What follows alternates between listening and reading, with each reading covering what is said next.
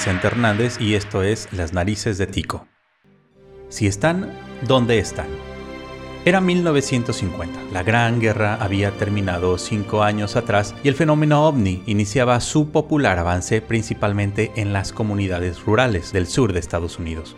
Cierto día, Enrico Fermi y algunos de sus colegas científicos en el Laboratorio Nacional Los Álamos en Nuevo México caminaban rumbo a la cafetería a la hora de comer mientras discutían las recientes noticias sobre avistamientos de luces extrañas en los pueblos vecinos. Al calor de la discusión y mientras planteaban la posibilidad de que esos supuestos seres realizaran viajes interestelares, Fermi lanzó con toda seriedad la famosa pregunta, ¿dónde están? Obviamente se refería a los posibles visitantes de las estrellas.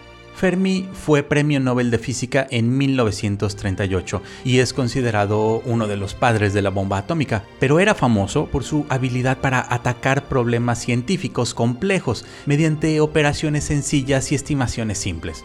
Su método era un muy buen primer paso para resolver el problema. Hacía uso de sus conocimientos generales sobre el asunto y tenía una gran intuición para encaminarse por senderos nuevos, pero físicamente posibles.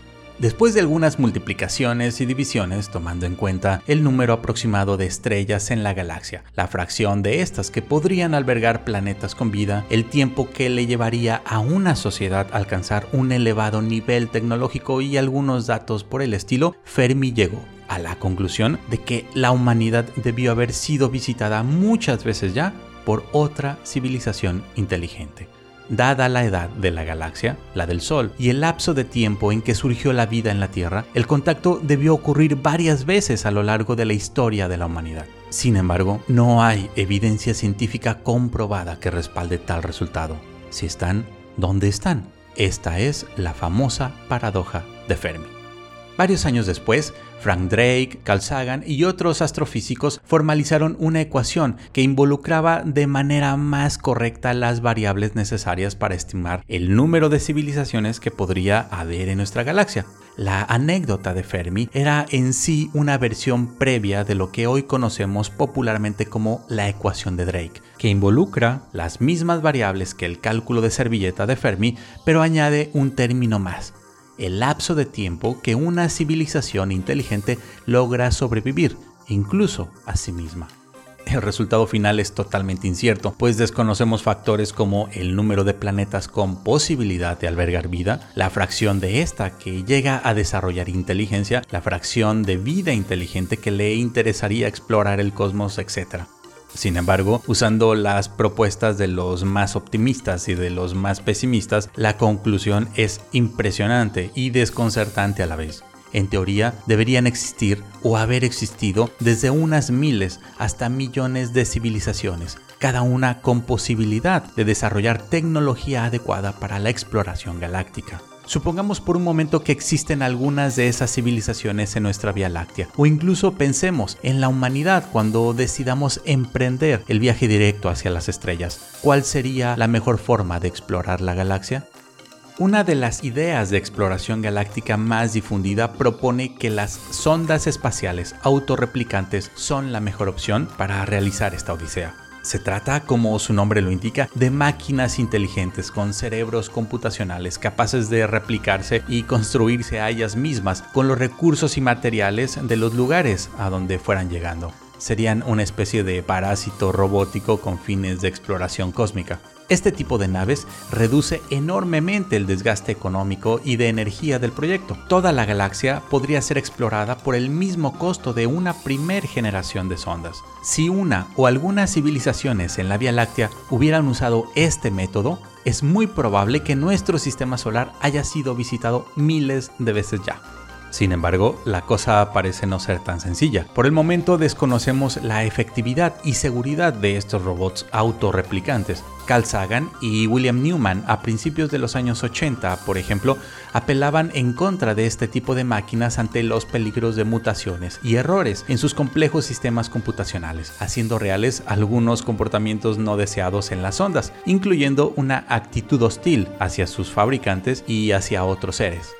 El problema lo planteaban de manera similar al de un cáncer, donde las células dañinas se replican a sí mismas y terminan por destruir o por lo menos afectar todo un sistema. Sagan y Newman advierten además que cualquier conjunto de naves autorreplicantes consumirían tarde o temprano los recursos completos de la galaxia, un ecocidio galáctico por así llamarlo. Al ser detectado por otra civilización, un robot de este tipo sería y debería ser inmediatamente destruido ante los peligros que representa. De ahí que no hayamos detectado uno todavía. Esta es, por ejemplo, una de las posibles soluciones a la paradoja de Fermi. Por otro lado, las sondas autorreplicantes serían muy eficaces y rápidas en la exploración, y se estima que en algunos pocos millones de años, algo que es relativamente corto en el desarrollo del sistema solar o en el surgimiento de la vida, podrían poblar la galaxia entera. Una gran ventaja es que estos robots serían prácticamente inmunes a la muerte o destrucción de las sociedades y en teoría pueden continuar su misión sin depender de la civilización que las creó. Además, las siguientes colonias de una civilización, seres humanos en otro sistema estelar por ejemplo, deberían construir máquinas autorreplicantes mucho más rápido, ya que contarían con un avance tecnológico adicional al de las colonias anteriores. En teoría, según los expertos, hay las herramientas computacionales adecuadas para limitar el actuar de estos robots e impedir cualquier error y mal funcionamiento. Las probabilidades de una catástrofe serían muy bajas, aunque no serían cero. Según algunas estimaciones, es muy probable que la humanidad pueda desarrollar este tipo de sondas dentro de los siguientes 500 años, de manera que si no nos destruimos antes, podríamos ser el ejemplo de que es posible alcanzar un periodo tecnológico adecuado para la exploración galáctica. ¿Qué tan cerca estamos de esto realmente? Bueno, el ser humano ya emprendió el viaje. Se han fabricado robots que fabrican máquinas. La industria automotriz es un ejemplo. Y hemos construido naves no tripuladas que comienzan a salir del sistema solar y se dirigen hacia el espacio interestelar. Es el caso de las naves Voyager 1 y 2. Estas sondas, por supuesto, aún son incapaces de autorreplicarse. Y sus tareas dependen totalmente de las órdenes enviadas desde la Tierra. Las computadoras que llevan consigo incluso no son más complejas ni poderosas que un smartphone hace 10 años. Sin embargo, parece que el camino de la exploración galáctica ha comenzado. Tarde o temprano, de una forma o de otra, elevaremos anclas y desplegaremos las velas con rumbo a otras estrellas. El puerto de llegada será cada rincón de nuestra galaxia. Por lo pronto, y de esto dependemos, necesitamos ser capaces de sobrevivir a nosotros mismos. Tenemos la obligación de conocer y entender mejor los riesgos y beneficios que trae consigo el conocimiento científico y tecnológico. Mientras la cultura de la ciencia no sea diseminada y cultivada por las personas, por los pueblos y las naciones, cualquier decisión importante y de cualquier índole quedará en manos de unos pocos, incluso si esas ideas o propuestas nos parecen por ahora de ciencia ficción. Tal vez la pregunta de Fermi debería plantearse en términos de ciudadanos informados, críticos e interesados por los temas científicos. Si los hay, ¿dónde están?